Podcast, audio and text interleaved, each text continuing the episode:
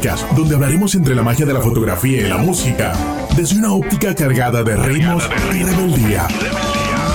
Con David Eisenberg y Julio Cardoso. The rhythm is inside me. The rhythm is my soul. Bienvenidos a Boombox Podcast. Boom, boom, boom, boom.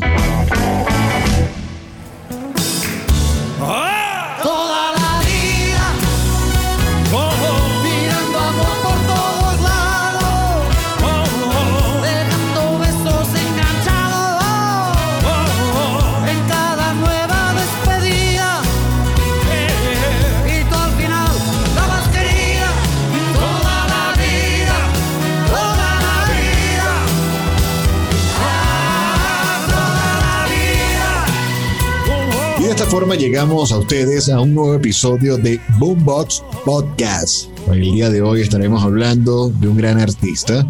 En algún momento se dio a conocer como torero, posteriormente como un gran cantante de la era de los 80. Pero como siempre me acompaña acá el musicógrafo David Eisenberg. David, ¿cómo estás? Excelente, señor inspector Julio. Y te acuerdas, the rhythm is inside me, the rhythm is is my soul. my soul.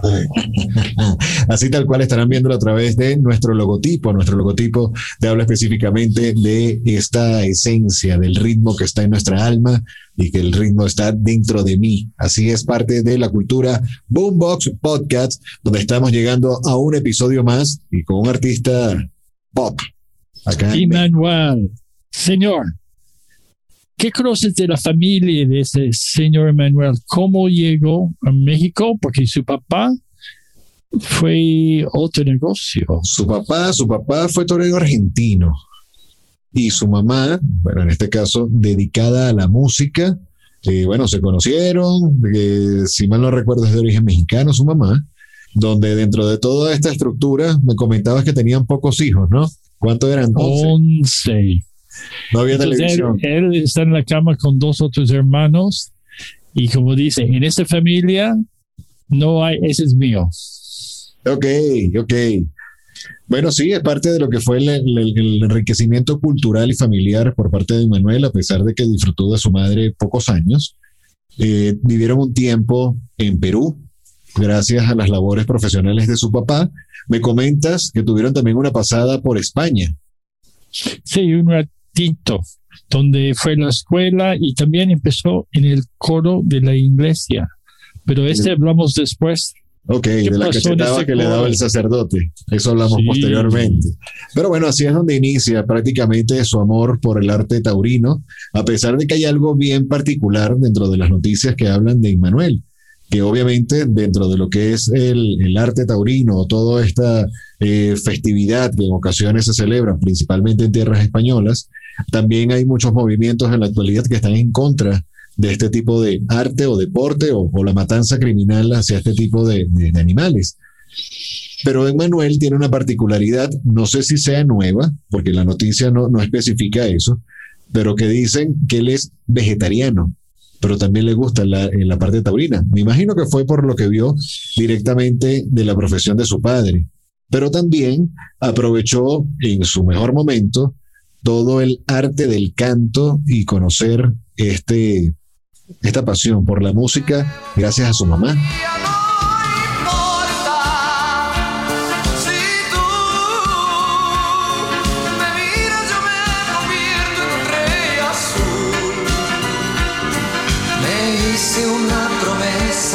Unos días para tocar tu mano y no me atrevo todavía. Sí, y su mamá y su bisabuela de paterna fue un bailarín de disco. No, de disco, no, no. siento Flamenco. De flamenco. ¿Sabes qué? Ahorita estoy viendo a él, es como él está bailando disco. Y él dijo que en su familia siempre está bailando. Siempre está bailando. Entonces, sí, con tus hermanas, ocho, ocho hermanas. Ok. Entonces, alguien dijo, ¿dónde aprendiste a bailar? Dice, tengo ocho hermanas y las, las amigas de sus hermanas siempre quieren bailar con él. Siempre le buscaban de pareja, Ah, sí. pareja de baile. Sí, y él mucho más joven. Entonces, por ese, es, ese momento, cuando ve su show, siempre está bailando. Ojo, hay veces ojos cerrados, pero bailando de intensidad. Y ya más adelante nos, nos va a hablar exactamente de esa particularidad de a ojos cerrados, porque recordamos a la audiencia de cuál es la esencia de Boombox. O sea, gran parte de, las, de los artistas o las personalidades que pasan por este, por este tipo de episodios es porque han sido víctimas del estudio fotográfico y del lente de David Eisenberg. Sí, fue un gran honor y placer. Y al mismo tiempo yo fui su coro en una de nuestras sesiones. ¿Cómo era prácticamente eh, eh, esa sesión? El grande de, de- de ese personaje artista Manuel es que la música en realidad está dentro de él. La música es su alma. Siempre está en, en ritmo, siempre en su mente hay algo pasando de notas. Y, él dijo que en la escuela nunca fue tan buen estudiante porque hay ingenieros y hay artistas y él siempre está en otro estilo de planeta. El orden de los soñadores, los artistas. No es mal que a veces nosotros, nos, nos, como dicen coloquialmente, nos alan el cable a tierra. Si no, Exacto. puedes estar soñando todo el tiempo, pero sí, es parte de la esencia del artista. Y, y sí, y tener los pies en, en la tierra. Entonces, ¿qué pasó? En, en la primera sesión fue algo interesante porque más que yo hizo su foto de representante del- de músicos, Ok. Y canciones fue porque él fue presidente del Consejo de Hombre Naturaleza. Ok, o sea, fue algo tiene, para... tiene un corte, exacto, tiene un corte. Hombre Naturaleza es una fundación que él crea, ¿no? Bajo lo que es ese aspecto social, obviamente de, de plantar al- árboles y de ya empezar con este conocimiento hacia, o ese reconocimiento hacia la madre tierra con todo lo que nos provee. Pero ¿en qué año fue esa sesión, David? Entonces, ese fue algo interesante porque me llamaron de líderes mexicanos, la revista que yo, más de o- 18 años haciendo retratos juntos Ajá. con ellos, y dijeron, oye, necesitamos que vas a hacer un retrato de Manuel, el cantante. Entonces yo escuché algo de sus canciones porque yo llego a México otra vez en 2000. Entonces fue a comprar tres discos y, y- y fue quisiera sentirme vivo y, y Manuel. Entonces fue en la esquina, había un lugar de vender CDs en esa época. CDs, no long play. long play. Pero entonces siempre fue como para entender más Claro. cómo claro. él siente sus ideas, etcétera, ¿no? Porque antes que uno empiece una sesión, estamos en hora de pensar en el estilo de luz que uno quiere. Claro. So, escuchando tanto de sus canciones, pensé, ¿sabes qué? Quiero algo más dramático. Solo quería sentirse halagada y oír que era bella,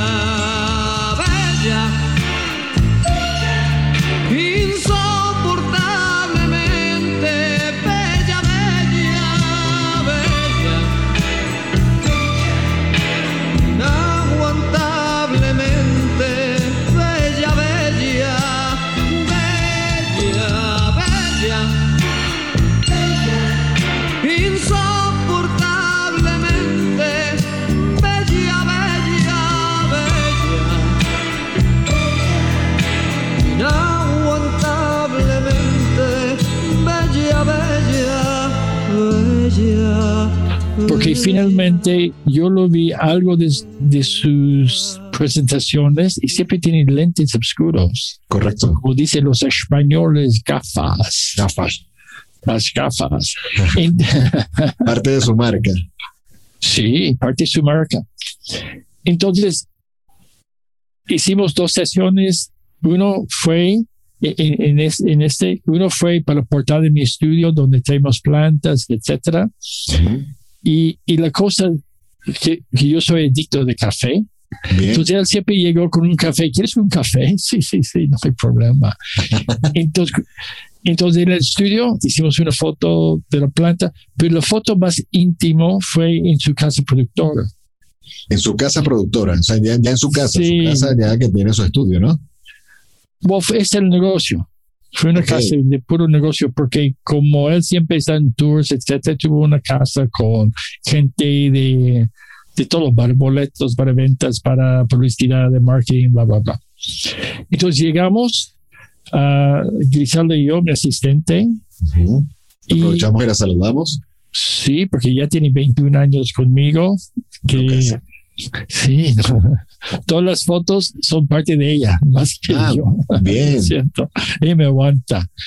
Entonces llegamos y siempre hay mucho movimiento, gente hablando, oye, Manuel, bla, bla, bla, bla. Entonces dijo, ¿sabes qué? El escritor, tú haces tu entrevista primero, voy a escuchar a él. Y, y él es muy, muy calmado, tonos sencillas, muy apasionado. Pero me comentas también, fuera del aire, de que te llamó la atención también lo, lo religioso que es.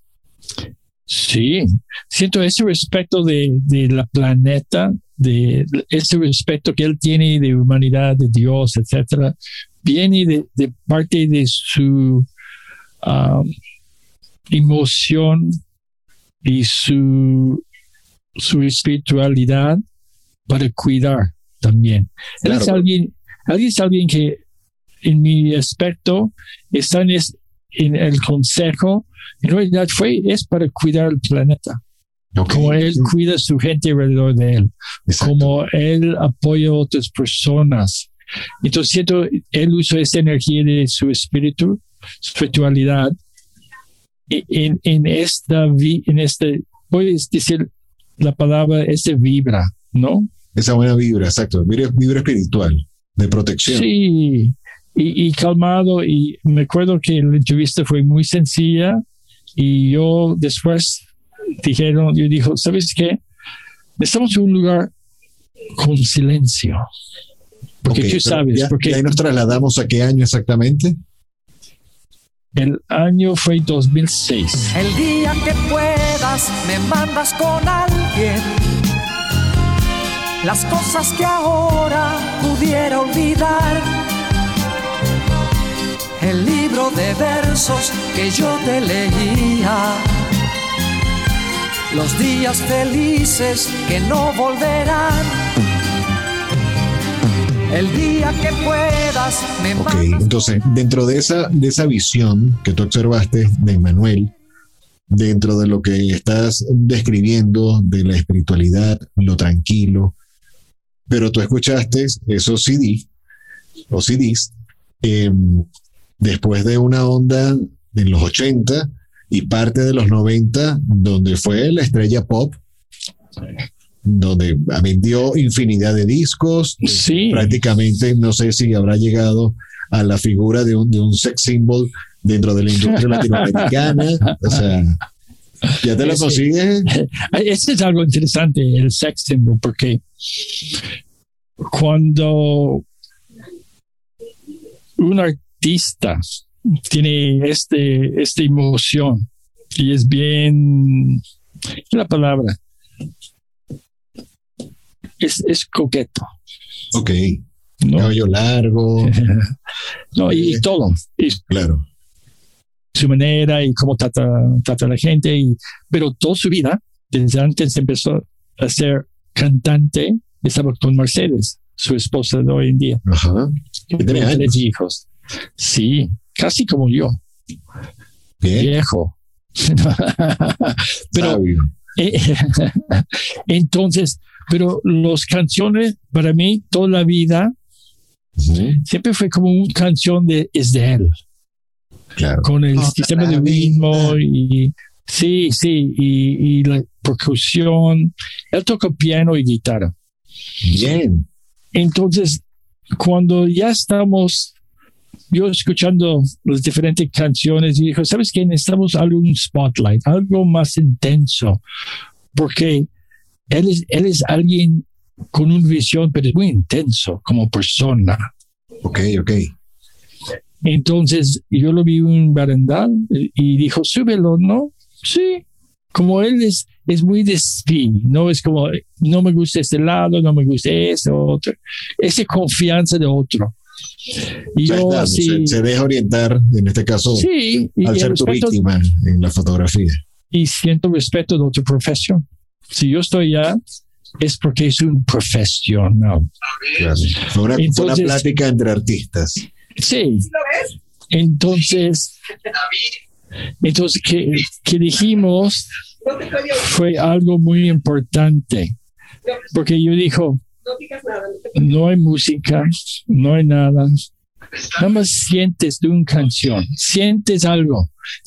Y yo no puedo ver si sus ojos están cerrados, pero yo siento que sí.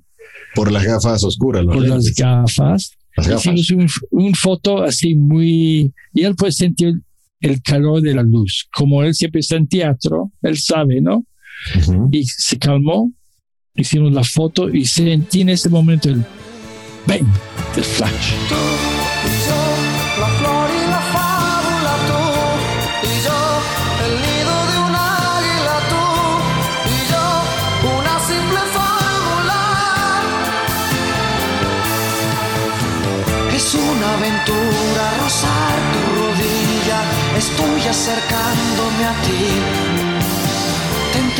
Y olvidas tirado en el suelo un verso que hiciste de mí. Tú y yo, la flor y la fábula, tú y yo, el nido de un águila, tú y yo, la flor y la fábula, tú y yo, el nido de un águila. Y todo tranquilo, pero ya sabemos que tenemos algo muy especial, que terminé un libro también de, de líderes y un, un museo también, Así. la foto final. Entonces yo siento la, esa magia de un artista que es más de músico, esa parte humano.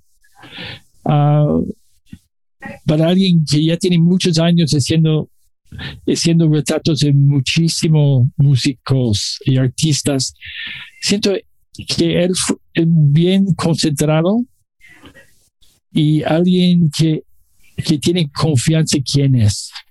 Y ese es algo muy importante, ese de confianza en quién es, porque no está buscando, no, no tiene esos celos de otros artistas.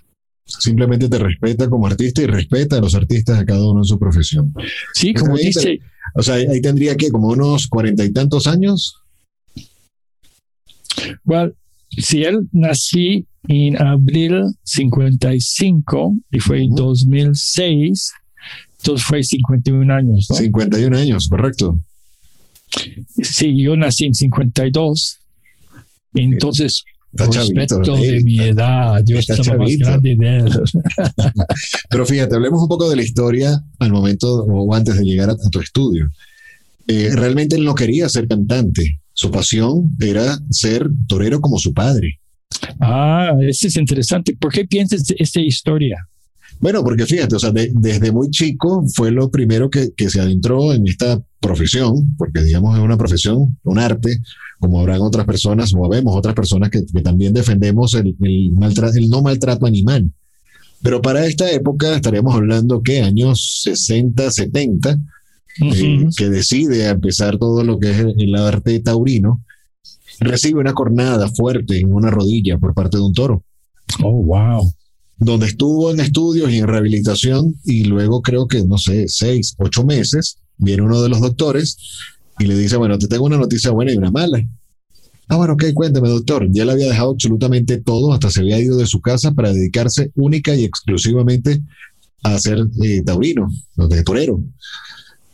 Y el doctor le dice, bueno, vas a poder caminar, tu lesión se está recuperando, pero no podrás volver a ser torero nunca más. Acá, digamos que le mueven la silla y dice, ok, ¿qué voy a hacer? Dejé todo, eh, me fui de la casa, necesito comer, ¿qué voy a hacer? Entonces, bueno, ahí dentro del grupo de amigos, ya en la Ciudad de México, habla con uno de ellos que tenía como que, que un, un lugar de ventas de coches le dice, mira, contrátame, yo quiero vender coches. Y este amigo le decía, ah, ¿qué, sabes tú de vender coches? Si lo tuyo es el arte, tú eres artista, tú eres torero y, de vez en cuando cantas. Sí, bueno, pero es que no me va a quedar no me voy a quedar en mi casa viendo el techo sin hacer nada, necesito hacer algo. Y él mismo dice, bueno, realmente no fui muy buen vendedor. de, esas historias así del artista que tú dices eso, esos tras cámaras. Hay otra noticia u otra historia de Emmanuel que me llamó mucho la atención investigando un poco de él, de que dice que en una oportunidad fue también chofer de bodas. Uh. Pero fue, fue como debut y despedida, porque resulta que viene un amigo que tenía como que esta empresa de, buscar a las novias, pero el chofer oficial no llegó a la hora. Y horas más tarde, eh, cuando llaman, Emanuel como que escucha la, conversación y le dice, bueno, vamos a hacer algo, yo, yo te hago la chamba, yo seré el chofer. Y el amigo, ¿en serio? Sí, sí, yo lo hago. Y se quedó callado. Resulta de que tenían como tres horas demorados de buscar a la novia para llevarla al altar y obviamente cuando llega Manuel con el coche, le arman un lío, o sea, le reclaman que tú irresponsable, ¿por qué? Y él, oye, ya va, pero es que yo no sabía nada, yo estoy haciendo un favor. Bueno, no me importa. Agarró y cuando terminó de hacer el servicio de, traslado a la novia, llegó donde el amigo le arrojó las llaves y le mira, ¿sabes qué? Conmigo no cuentes más. Porque el amigo no lo quiso acompañar porque sabía que, que realmente iba, iba a ser un relajo. Y bueno. Ah, pues, qué bien porque si no, no entra en la Parte de, de, los golpes que nos llevamos los artistas en los inicios y en, distintas etapas de la vida. Y luego también aparece que se consigue con unos supuestos amigos, que esta noticia la repite. ¿Amigos o enemigos? Bueno, amigo ratón del queso, sin embargo, se lo pone. Pero fíjate que, él, también está eh, como, como curador, o en este caso ángel inversor de esta serie Shark Tank, donde repitió esa, esa frase o esa anécdota. Y es porque eh, cuando estaba mucho más joven decía a estos supuestos amigos, oye, mira, yo quiero ser cantante, ayúdame. Ah, ok, bueno, te vamos a ayudar. Cuando tú necesites, nos, nos avisas y te ayudamos. Ah, bueno, ahorita estoy necesitando, ayúdame. ¿Qué tengo que hacer? Quiero ser cantante. Bueno, búscate una disquera. Cuando la tengas, nos avisas. Oye, pero no, no me estás ayudando. O sea, que para eso lo hubiese buscado yo antes.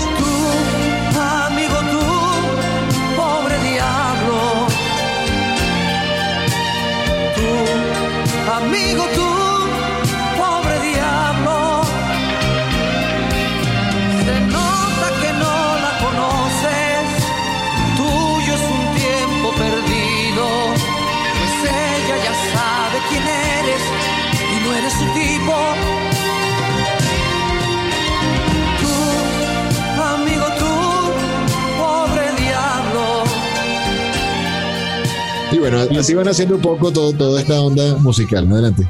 Pero su primer disquera, ¿qué marca fue? Mira, eh, tengo entendido que fue RCA directamente con, con Guillermo Infante. Pero a Guillermo Infante lo conoce en una fiesta. O sea, no sabía que iba a un casting, ni mucho menos, sino que lo invitan a una fiesta y dentro de lo que fue la buena onda de la fiesta, se puso a cantar. Cantó tres, cuatro horas lo que le gustaba, bajo todo lo que era su tema de, de Joan Manuel Serrat y los Beatles. Obviamente cantó temas de, digamos, de su autoría, pero esos fueron sus influencias musicales. Ese es interesante. Entonces, Serrat fue un, un como influencia, Una influencia musical de, ah, Manuel. Pero cuando se acaba la fiesta, a los pocos días, viene este productor y lo llama. Le dice, oye, ven acá. Y así es como firma su primer disco. Cool. Ese es algo muy, muy interesante. Es, esa parte de nunca sabe de dónde va a ir. Exacto, pero siempre tienes que estar preparado cuando pase el tren. Bueno, en este caso lo estuvo preparado, insistió, insistió, insistió, insistió, y fíjate que, que se lo pusieron en bandeja de plata sin saber que tendría en este caso a este productor eh, eh, sentado en una de esas, de esas sillas o de esas mesas. Entonces, ese es cuando empezó a hacer su, su primer disco, ¿no? Fue, fue, donde hizo su primer disco. Exacto, que, que realmente él no quería hacerlo del día después, como que a días del lanzamiento, dijo, oye, mira, no, no lo lances. Ah, bueno, es tarde porque ya hoy en la noche tengo todo armado y ya está saliendo el disco. Wow. Pero habla también dentro de lo que es la onda esta de, de curaduría o de mentoría a estos nuevos emprendedores, de que mm, se no se lastimó, digamos, se lamentó es la palabra correcta, del no haber tenido esa preparación como artista para conocer las cláusulas del contrato. porque sí, las condiciones estaban mucho más eh, en onda de favorecer a la productora que a él. Y hasta perdió este, la licencia de muchas de sus canciones que hasta él mismo escribió. Obviamente, si eso no hubiese sucedido, quizás no hubiésemos conocido a Don Manuel con la envergadura y, todo el arte que, nos ha regalado durante tantos años. Pero es una, es una buena anécdota. No, y ese es algo interesante porque también pasó nosotros con otro gran artista. Qué mujer que fue igual.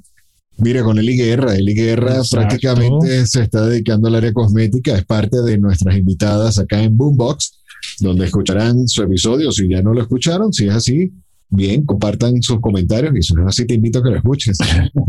Pero esa es parte, ¿no? Y, siento el, el parte también que él dijo mucho de tú y yo, que él hizo canciones por, por el productor, pero no fue canciones que él en realidad sentí 100% de él.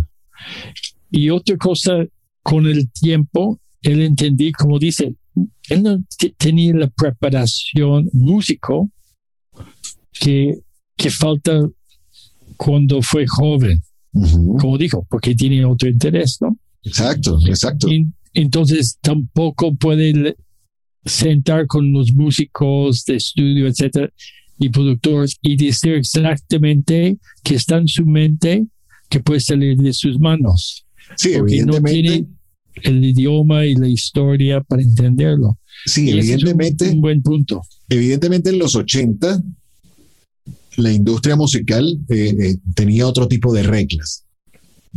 ¿verdad? Donde, bueno, ya eh, era, era un monopolio bien instaurado, pero era lo, lo, que mejor se sabía hacer o lo que se quería hacer por también por los altos costos de equipos de grabación, conocimientos de productores y todo esto. Y bueno, para la onda de los 80, que es cuando Emmanuel empieza ya a tener como que presencia en los principales escenarios, recordemos también de todo este tipo de festivales que existían en la época.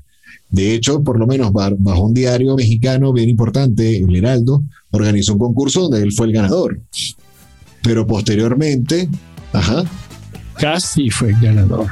Casi fue el ganador. El Heraldo. Ok, bueno, buena, buena corrección. ¿Qué pasó con el Heraldo? Porque sé que no ganó en Otis, pero en el Heraldo. Sí.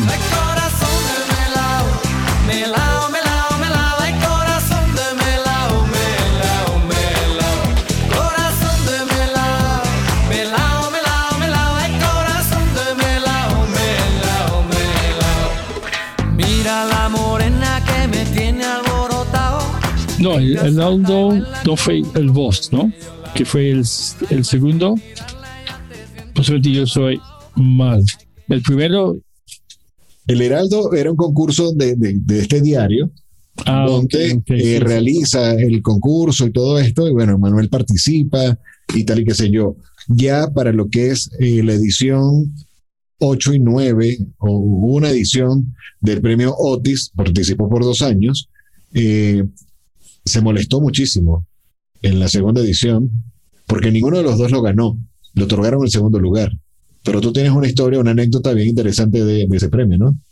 Ah, sí, porque él no puede entender por qué no, no va a ganar. Pero subió para ver otros actos allá en el palco y del lado de su asiento había una caja. Una caja. En esa caja había unos anuncios, unos volantes, unos folletos. unos folletos, creo, que él va a terminar en posición 2. Sin haber terminado el concurso. Sí. ¿Y qué pasó? como, entonces, no sé si él habla con su papá o alguien, con alguien, dijo, no, no dice nada, haces como nada pasa, pero su productor después en la prensa dijo, no, no fue justo, que Manuel no ganó, todos dicen que ganaron, etcétera, etcétera. Y también yo siento este escándalo sí ayudó él mucho, porque todos sabían que su voz sí ganó, pues la política dentro en ese momento dijo que no. Bueno, pero fíjate que el equipo de producción me ayudó inmediatamente. El premio en el era del Heraldo, el premio del Heraldo, fue en el año 1976 sí lo ganó. Donde no lo gana, es como tú muy bien dices, son los premios Otis. Donde el Otis, lo el premio sí. Otis. Pero tras haber quedado en segundo lugar por ese arreglo que ya estaba muy a la old school, con, con folletos ya impresos sin haber terminado, así como cuando están las grandes ligas y- e imprimen ambas No. playeras a ver quién gana la Serie Mundial. No, los disqueros no son así. Pero Ay, fíjate Jesús. algo, viene Manuel y, y literalmente en el escenario le menta la madre al jurado. O sea, ya, ya ahí pierde el protocolo. Y dentro de toda la historia eh, se dice de que el haber sido víctima de esa injusticia fue lo que realmente lo catapulta a nivel internacional en los principales tabloides para dar a conocer su arte y realmente el que tuvo haber, que haber sido el ganador de este evento fue Emmanuel, que realmente su nombre no artístico, ¿cuál es? Su nombre es algo muy sencillo. Jesús Manuel Arturo Hacha Martínez. Tres nombres. Jesús Manuel, Jesús Emmanuel Arturo, Hacha Martínez. Ok. Entonces, bueno, así es como parte esos inicios en la carrera musical de este artista, donde podemos ver desde el lado artístico que muchas veces hay unos tropiezos fuertes, pero el tema de insistencia y persistencia es lo, lo que resalta, ¿no? En todo esto. Sí, y el segundo vez que yo fui para hacer imágenes con él fue para la revista 17. Día Y, sí. al- y esa vez, en vez de estar en la casa productora, fuimos a un hotel, el presidente de la Ciudad de México. Y llegamos al suite, tocamos, Su asistente que ya conocemos abrió la puerta y él salió. Entonces, nada más, no vimos nadie, nada más yo y, y Grisi y él. Y él está leyendo la Biblia Leyendo la Biblia. y él le gusta, él gusta ese, ese momentos muy tranquilos para leer y en el mismo tiempo se da mucha inspiración a creer. Y como estamos en, en, en el suite del hotel, Ajá. no había nada de, de sus propias cosas, ¿no? Cosas Claro. de él. Eran cosas del hotel. Sí. Entonces yo dije a él, oye, necesitamos algo que es tuyo. Entonces él abre su, su camisa y sacó una medalla. Una medalla, ok. Y esa es una medalla bastante grande con un símbolo de parece puede ser Jesús con un corona, pero no estoy 100% seguro porque buscamos de dónde viene, pero no encontramos. Yo siento, porque él dijo, él siempre tiene ese con él, Como un amuleto.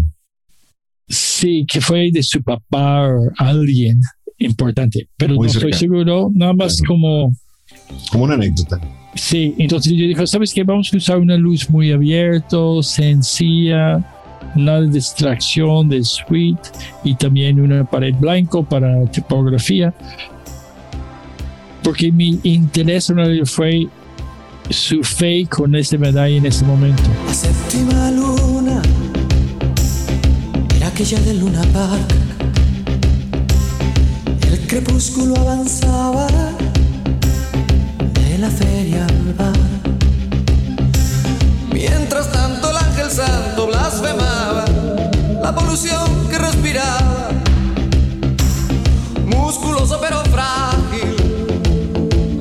Pobre ángel, pobres alas.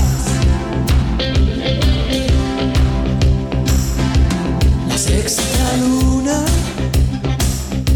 Entre la sesión 1 y la sesión 2, ¿cuánto Esa tiempo es pasó? sesión 2. Exacto, para, Ah, para la sesión 2. años. Dos Dos años. años. Ok. Entonces me dijo, y dijo, ok, vamos a hacerlo. Y no estoy seguro si cambió su camisa, porque hay, hay él es un fenomenal de, de vestuario. Yo soy en ese celoso. Tiene unas camisas impresionantes de gusto, de mi estilo. Bien. Entonces llegó y dijo, ok, hicimos unos retratos normales para entrada y dijo la medalla. Cuando abrí la- su camisa, sacó la medalla. El momento que la medalla está en su mano. Tú puedes sentir la, la emoción en todo su cuerpo y de su mano y la cara.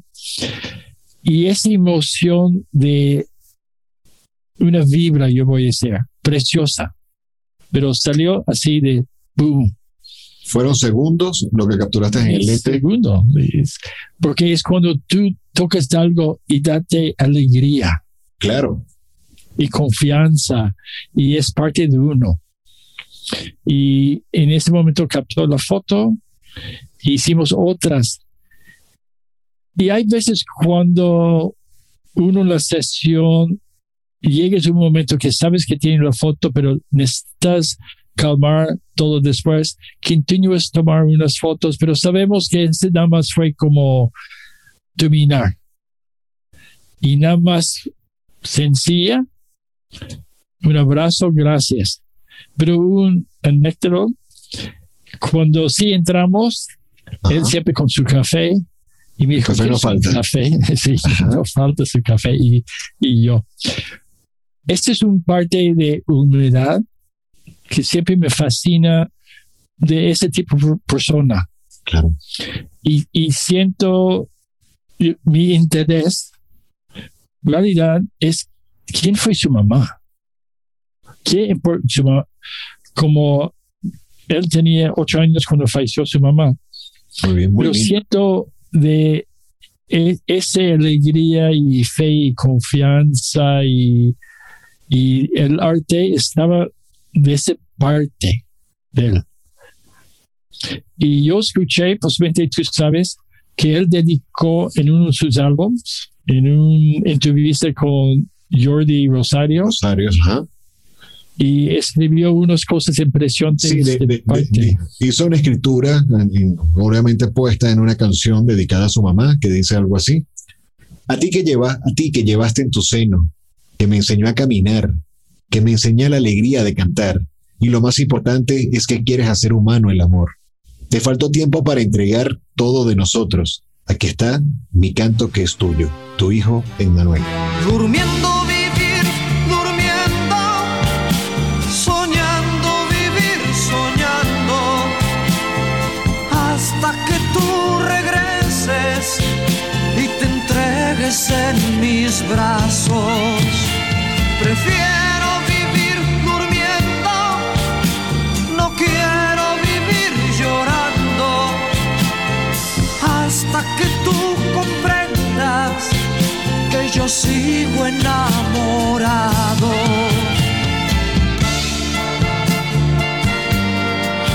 Sí, ¿no? Ese es em- fenomenal. Y de parte de Jordi, que también tuvo el gran honor de hacer sus retratos, ese fue en su programa y es este disco es para la familia de Emanuel. Así ellos siempre tienen sus Lindo. pensamientos de su mamá por todas las generaciones y ya su abuelo. Bien. Y, y entonces alguien así de su música tiene este, este alegría, esa pasión. Y cuando ves hoy en día sus shows, es como Vegas. Exacto, ¿no? que es algo, algo interesante cuando se reúnen por lo menos eh, Arturo Elías y parte de esta franquicia Shark Tank en México. eh, platican de que dicen, bueno, ¿a quién buscamos para esta nueva temporada? Porque tiene que ser una persona que tenga conocimientos de emprendimiento, que sea este empresario, que también conozca un poco el lado social y que tenga también el, dinero para responder y apoyar a estas, estas empresas. Y se les ocurrió el nombre de Manuel. ¿Qué pasa? dentro de lo que es el tema de la industria y esto que estás hablando a través de, su vestuario, las camisas que te gustaron, el estilo de bailar, al, al estilo Las Vegas, es porque ya la entendía, a pesar de que su primer eh, emprendimiento fue un tanto fallido, que fue una discoteca en la Avenida Mazarik en, en- en Ciudad de México, que a la semana le cerraron todo el, el- el urbanismo por, por remodelaciones y, prácticamente quebró al inaugurarse, porque solo una semana murió. Ya también es- está catalogado como un empresario, pero un empresario de la industria musical, porque conoce todo lo que es el tema que tienes que aportar a nivel de vestuario, a nivel de marketing, a través del show, muy al estilo Las Vegas, como tú muy bien lo, lo, observas en cada una de estas sesiones de fotos y todo lo que pasó como tu víctima acá, David, David Eisenberg. y, y, algo que él siempre dijo, no sé, estamos hablando en el tercer sesión que, Tercera sesión. ahorita hablamos, y dijo, ya tienes mucho movimiento, mucha gente. dice, sí, pero son más inteligentes que yo. Pues se funcionan mejor. Entonces, pero sí es cierto. ¿no? Él siempre hoy en día está con Mijares, que también su show juntos es fenomenal y Mijares empezó en el coro. De su Manuel, Mijares formó parte de su, de su industria. Exacto. Y, y ayudó mucho a él. Y en la tercera sesión que hicimos otra vez, los líderes mexicanos, unos años después, fue algo muy, muy sencilla, porque siento como, sí, llegamos a su casa de productora, siempre hay mucho movimiento, pero siento que, que él dijo como casi como, oye, ¿sabes qué, David y yo vamos a hacer fotos? Déjame solo. Uh, llegamos a una escalera y toda la gente se fueron solitos. Y él siempre tiene un ritmo, siempre es un tupa, tu, tiripa, paripa, pu. Entonces, ¿Y a ti que no te gusta? Y, y, él y yo, empezó, yo empezó a hacer su coro, usando nuestros cuerpos como percusión y percusión, todo, ¿eh? y sus manos bailando en la escalera. Boom, boom, boom, boom, boom, boom, boom, boom, pa, pa, pa, pa, pa, pa, pa. Así fue la tercera sesión. sí, hicimos las fotos bastante rápidos. Yo voy a decir, no fue prisa, pero en cinco minutos, diez minutos ya terminamos. Y con él siempre hicimos una foto juntos. Él siempre quería una foto. Ven, ven, David, hacemos una foto juntos, un abrazo, pero abrazo real, no ese abrazo de un abracito de, de show. Y cuando uno capta algo de gente en realidad con un alma profundo. Qué honor. Uno aprende diario de estas personas y parte de esta sesión siempre está dentro de uno.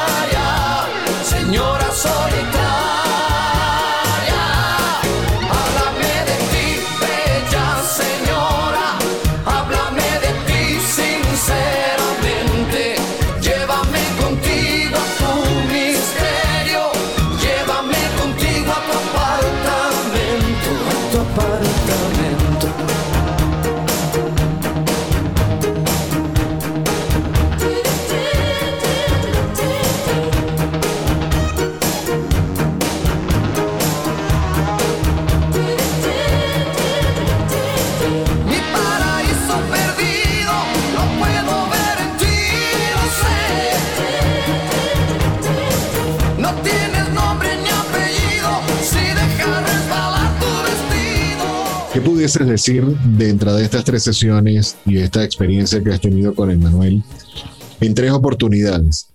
¿Qué le ha dejado este artista a David Eisenberg como artista? Escuchar, sentir y ser humilde en el parte de humanidad. Bien. Ese yo siento como eh, su éxito de gran cantante, pero la cosa interesante que hablamos mucho sobre artistas, sus canciones, sus hits, fue en los ochentas. Fueron los ochentas, donde hubo un disco que llamó mucho la atención porque todas las canciones llegaron al número uno del Billboard Hot 100 a nivel latino. Están casos como el Toda la Vida, que es una oportunidad. Ajá, pero fíjate, con toda la vida, creo que hay un artista de origen cubano que también sacó el tema y ambos temas llegaron al número uno. Entonces, era un artista que, que, tenía un buen ojo musical en cuanto a lo que era el tema de éxitos, o no sé cómo se pudiese describir esa parte de éxitos, pero, todavía, o sea, hay temas que años y años y años más tarde siguen estando en las principales carteleras radiales. Bajo corte romántico, bajo corte pop. porque es él. Y cuando él canta, él es, es dentro de todo eso, es parte de, y, y es un momento de celebración. Casi yo voy a decir, hay una canción de. Ajá. Que Leonard Cohen también hizo muy famoso, pero es muy gospel. Hallelujah. Y donde vayas, la gente canta y toda la gente va a cantar y va a cantar para siempre esa canción. Y da alegría a la gente, la gente feliz, la gente bailando. Y otra vez es parte del espíritu de la música, que está nuestros cuerpos bailando, la música dando esa libertad. Y, y la música, ese como, como hablamos de toda la vida, es que no, no tiene año. No tiene año, sigue estando vigente. Así como la chica de humo, ¿no? Sí, pero la chica de humo es más peligrosa. ¿Cómo es eso? Pero esa es otra historia que hablamos aquí en Boombox Podcast. Luego, las noches muy oscuros. bueno, recordemos también que, bueno, tú has sido fotógrafo de erotismo por años, ha sido una firma bien importante y por eso la chica de humo tiene es, es, parte de mi corazón. Esa iría muy ligada con Háblame de ti, bella señora. Háblame de ti.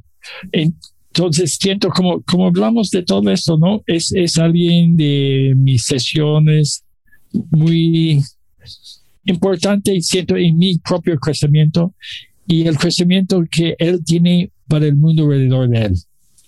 Y, y siento que nos falta más chavos, ustedes de afuera, que también necesita ayudar, cuidar y cantar todo tu corazón.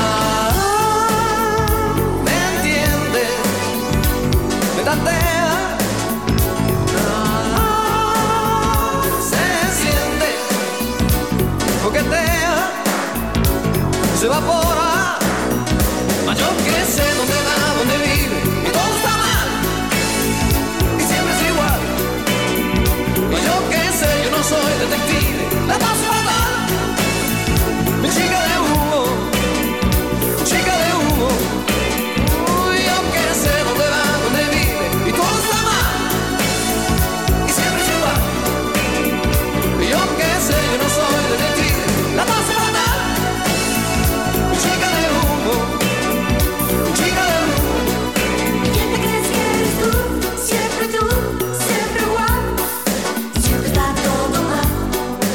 Ese amor por la naturaleza y ese tema espiritual es gran parte de lo que nos llevamos de este artista el día de hoy. Eh, Jesús Emmanuel Arturo, eh, mejor conocido como Emmanuel artísticamente, pasó por eh, los estudios, o en este caso por el lente fotográfico de David Eisenberg, y ha sido a quien le dedicamos el episodio del día de hoy. David, ¿con quién nos venimos en la próxima edición de Boombox? Vamos a hablar sobre una española. Ok, déjalo hasta ahí. Sí. Nada más voy a escuchar, poner mi oreja más cerca. Ok, dentro de lo que sería entonces de este gran pintor que aparentemente llegó a la locura y cortó sus orejas. Tenía una, una forma particular de hacer cuadros con pinceladas cortas. Perfecto. Estaremos hablando próximamente entonces de esta española, tal cual como lo comenta el musicógrafo. De esta forma llegamos al final del episodio del día de hoy. Esto es Boombox Podcast en su primera temporada. Pueden seguirnos a través de las redes sociales, como el caso de Instagram, arroba Boombox Podcast, o ingresar a la www.boomboxpodcast.net en la web y así disfrutar de cada uno de los episodios, que también lo puedes escuchar a través de Spotify, Spotify Latam o Spotify México. Ahí están nuestros episodios. Esperemos que te gusten y bueno, que compartan, que, que escriban. Compartan. Y en el mismo tiempo, saques un tequila antes que empezamos. Ponemos en pause, puede regresar y escucharnos más. Pero lo más importante es disfrutar este momento de historias. And el inspector, hay una frase muy importante para mí decir, the rhythm is inside me, the rhythm, is, my, soul. Así nos despide el chilango de Toronto. Quiero todo. Hasta pronto. Nos vemos. Chao, David. Nos vemos en el próximo episodio. Señores, el próximo martes, 8 de la noche, nuevo episodio de Boombox. Nos vemos. Adiós. Adiós. Chao, chao. Y así culmina este episodio de Boombox Podcast. Fotografía y música cargada de rebeldía y ritmos con David Eisenberg y Julio Cardoso. www.boomboxpodcast.net boom, boom, boom, boom.